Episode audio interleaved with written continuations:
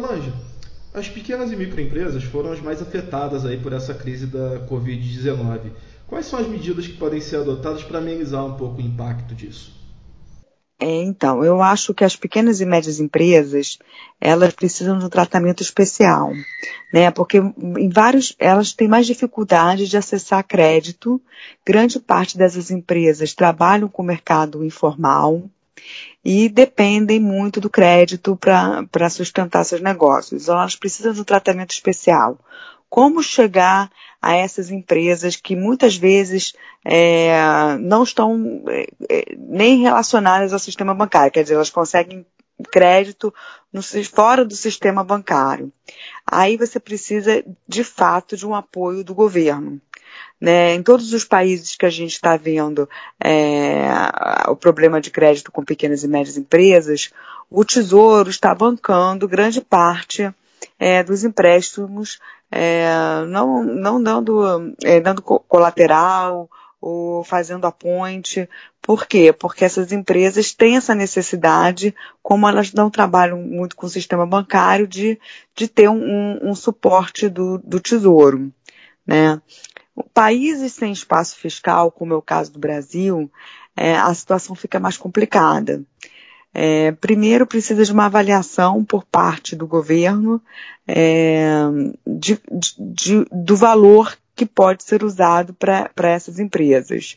Né? E segundo, precisa haver uma diferenciação das empresas que não eram viáveis antes da pandemia é, e agora tão, estão mais inviáveis ainda, e outras que são viáveis, que eram viáveis, mas que também não serão mais viáveis no, no novo mundo que a gente vai viver. Então, por isso que existe muita dificuldade de desenho de programa, porque o programa ele não pode, é, como o Brasil tem espaço fiscal muito limitado, ele não pode beneficiar as empresas que não eram viáveis nem as empresas que não são mais viáveis. Ele tem que fazer a ponte das empresas que vão ser viáveis é, no novo ambiente que a gente vai ter pós-pandemia. Né, eu digo, empresas que eram viáveis e não são mais viáveis são empresas que estão mais relacionadas a atividades que vão demorar muito para voltar, né? Serviços de é, hotelaria, é, alguns tipos de é, serviços de entretenimento que muito dificilmente vão voltar é, enquanto você não tiver a população toda vacinada. Então, é, em resumindo, pequenas e médias empresas precisam muito da, da ajuda do governo, é, mas ao mesmo tempo é um desenho difícil porque o espaço fiscal é limitado e o dinheiro precisa ser bem é, utilizado é, para fazer essa ponte das empresas que eram viáveis e vão continuar sendo viáveis pós-Covid. Perfeito. Agora, Solange, recentemente aí uma MP flexibilizou o acesso a crédito para micro e, micro e pequenas empresas, mas houve críticas aí no sentido de que a proposta teria sido engessada. É, como você avalia essa questão? É, a gente teve, na verdade, alguns programas para micros e pequenas empresas que foram, é, que o desenho engessava em relação ao emprego, né? Para conseguir os créditos, as empresas precisavam manter seus funcionários, né? É, e as empresas, elas é, não sabem qual vai ser o futuro daqui a dois, três meses, se elas vão precisar manter o mesmo número de funcionários, talvez reduzir porque a, durante alguns meses, ninguém sabe quantos, as empresas vão ter que operar com capacidade limitada. Por exemplo, o restaurante vai ter que operar com uma proporção dos espaços utilizados. Então, não vão precisar do mesmo número de funcionários. Então, isso atrapalhava muito essa questão de ter que manter o emprego. Né? Também, é, outros problemas foram é, exigência de contrapartidas. Né? Várias pequenas empresas e médias empresas, elas não tinham essas contrapartidas, é, não, não tinha como é, entregar essas contrapartidas, garantias. Né? Por exemplo, as pequenas e médias empresas não querem ou não tem como penhorar a casa do dono da empresa. Né? faltava também, é, algumas empresas não satisfaziam o requisito, alguns requisitos de formalidade, algumas certidões negativas. E outra coisa, é, faltava informação das empresas, né? Então, é, havia há, o problema da contrapartida, da garantia, da falta de, da falta de não satisfazer requisitos e também as empresas não tinham informação é, de todos os programas que estavam sendo colocados. Né? Então, acho que isso dificultou muito o, o, o caminho. O governo está tentando agora resolver isso, né? É, redesenhando os programas, inclusive fazendo outros programas é, com é, fundos garantidores, onde o, o, o, Tesouro vai garantir grande parte dos empréstimos e as contrapartidas de emprego vão ser menores. É, em alguns casos nem vão ter, né? As linhas podem ser usadas para outros tipos de uso, como capital de giro, pagamento de impostos, não necessariamente para manter a folha de pagamento. E talvez é, esse tipo de programa dê mais certo. Né? A questão é que está chegando muito tarde, porque os primeiros desenhos não foram é, bem sucedidos. Entendi. E por que, que o, o acesso ao microcrédito, mesmo nesse momento aí de de tentativa de superação da pandemia ainda é baixo? Não, eu acho que a demanda das empresas é grande. O problema todo, ah, quer dizer, acho que todo microempreendedor, empresário, está precisando de crédito nesse momento. É, o problema é que o crédito disponível é, no setor bancário, como eu disse, não, não fluiu por conta das garantias exigidas, da contrapartida de empregos, e o crédito que não está no setor bancário, né, o crédito das pequenas cooperativas, esses secaram. Né, os bancos eles estão com uma liquidez abundante porque o Banco Central adotou várias medidas diminuição de compulsório, diminuição de regras, é, mudanças de regras contábeis para aumentar a liquidez. E de fato aumentou muito a liquidez. Mas os pequenos empreendedores, a pequena e média empresa, o microempreendedor, ele busca o crédito mais no setor não bancário. E ali você não tem essa liquidez abundante que você tem no setor bancário. Então, assim, ficou um desenho é, complicado de dar certo, porque a liquidez está nos grandes bancos, os programas dos grandes bancos não foram adiante por várias questões de desenho, e os microempreendedores é, buscando crédito no setor não bancário não encontraram é, disposição de oferta. Né, diante de, de, de, um cenário tão é, catastrófico, é muito difícil a oferta de crédito que não do setor bancário aumentar. Então, eu acho que esse é o grande problema e que já tem reflexos, né? A gente já vê aí um grande número de falências, de é, é, é empresas, micro, microempresas fechando. É, se você conseguir agora desenhar é, para o setor bancário um programa que, de, que, que tenha sucesso, de qualquer maneira, chegar tarde. Mas é melhor que isso ande logo, né? O Banco Central é, parece que vai anunciar mais medidas, é, tem esses é, dois novos créditos que é, medidas de crédito que vêm com fundos é, garantidos pelo Tesouro e espero que isso seja colocado em prática logo, porque quanto mais tempo a gente demorar, mais esse setor vai é, retroceder na economia. Perfeito. E essa ampliação do microcrédito, essa facilidade de acesso, isso acontecendo, você acredita que aumente o estímulo para que se volte a empreender depois dessa, dessa pandemia? Olha, eu acho que o crédito não é suficiente, né? É, o crédito, ele com certeza vai dar um alívio para várias empresas é, que estão numa dificuldade grande de fazer a, tra a, a transição, mas, de fato, para o Brasil ser um país de empreendedores, né, haver estímulo para investimento, eu acho que o que a gente precisa são vários fatores. O primeiro é uma previsibilidade né, de políticas.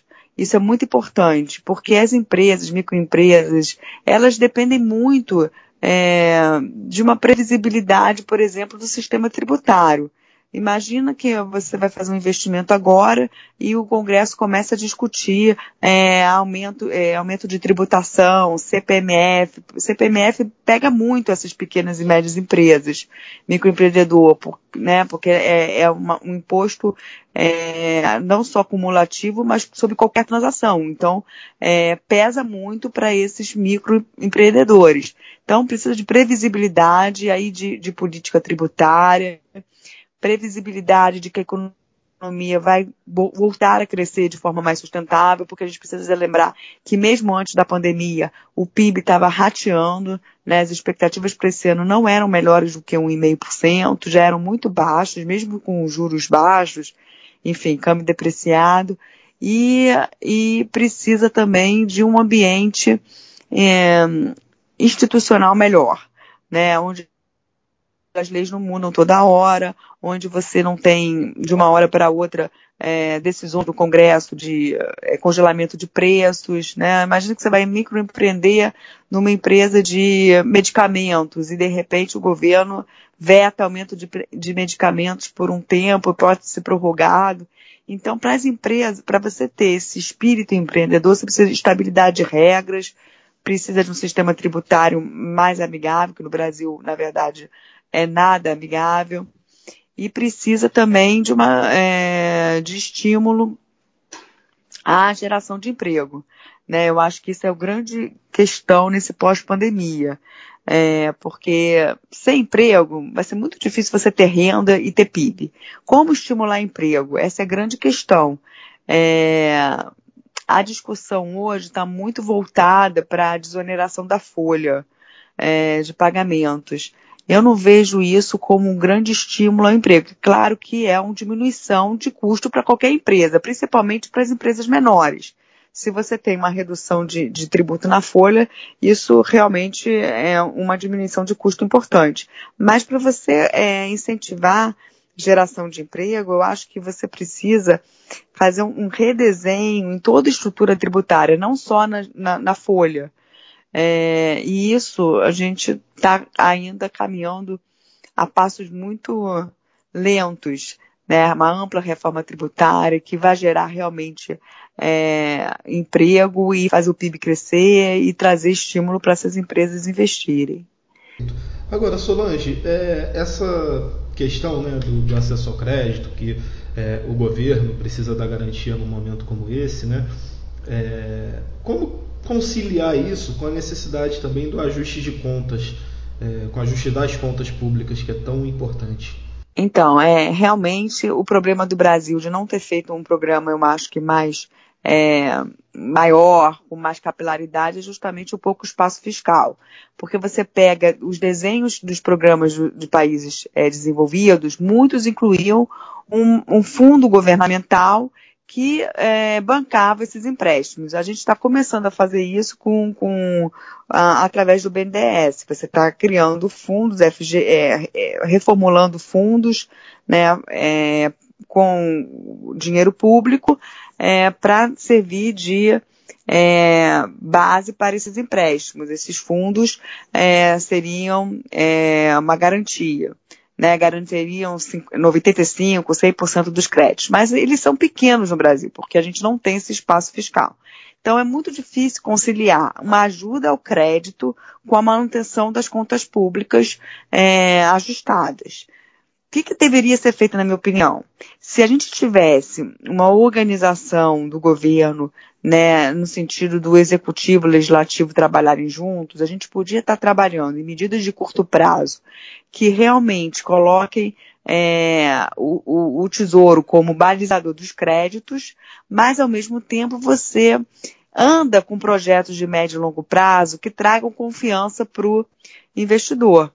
É, a gente podia, se a gente estivesse avançando, por exemplo, na reforma administrativa, a reforma administrativa é uma reforma que traz aumento de produtividade, é uma reforma que traz uma mudança, é, é, que, que, tá, que, que, faz uma melhoria dos serviços públicos muito grande, mas ela tem um aspecto fiscal importante, ela traz uma economia importante ao longo dos anos. Então, você estaria mostrando, sinalizando aos investidores que o Brasil é fiscalmente responsável, mesmo fazendo uma expansão fiscal maior do que está sendo feita hoje, é, para garantir a sobrevivência dessas empresas. Né? Então, você tem é, uma piora de curto prazo, mas uma âncora de longo prazo. A gente não conseguiu explorar isso, porque, na verdade, antes mesmo da pandemia, a gente não estava andando com essa agenda de consolidação fiscal. Com exceção da, da reforma da Previdência, a agenda estava paralisada. Né? Não conseguimos aprovar a PEC emergencial, não andamos com essa pauta. Não, nem apresentamos a reforma administrativa. Então, fica difícil é, quando você é atingido por uma crise e está numa situação é, de, ainda de, de não completude do ajuste fiscal, usar muito o primário ou expandir muito os limites do teto de gastos, é, mesmo que, que não incorra né, em crimes de responsabilidade, etc., porque está num, num estado de calamidade, fica difícil porque você não tem essa âncora. Essa âncora deveria ser conquistada com essas reformas de fiscais de médio prazo e até mesmo se o Brasil tivesse andado na agenda é, de reformas que não trazem ganhos fiscais de curto prazo, por exemplo, reforma tributária, reformas micro, como saneamento é, e privatizações, eu acho que você ganharia a confiança dos investidores de que a dívida voltaria a uma trajetória sustentável a despeito de um é, afrouxamento fiscal mais forte no curto prazo.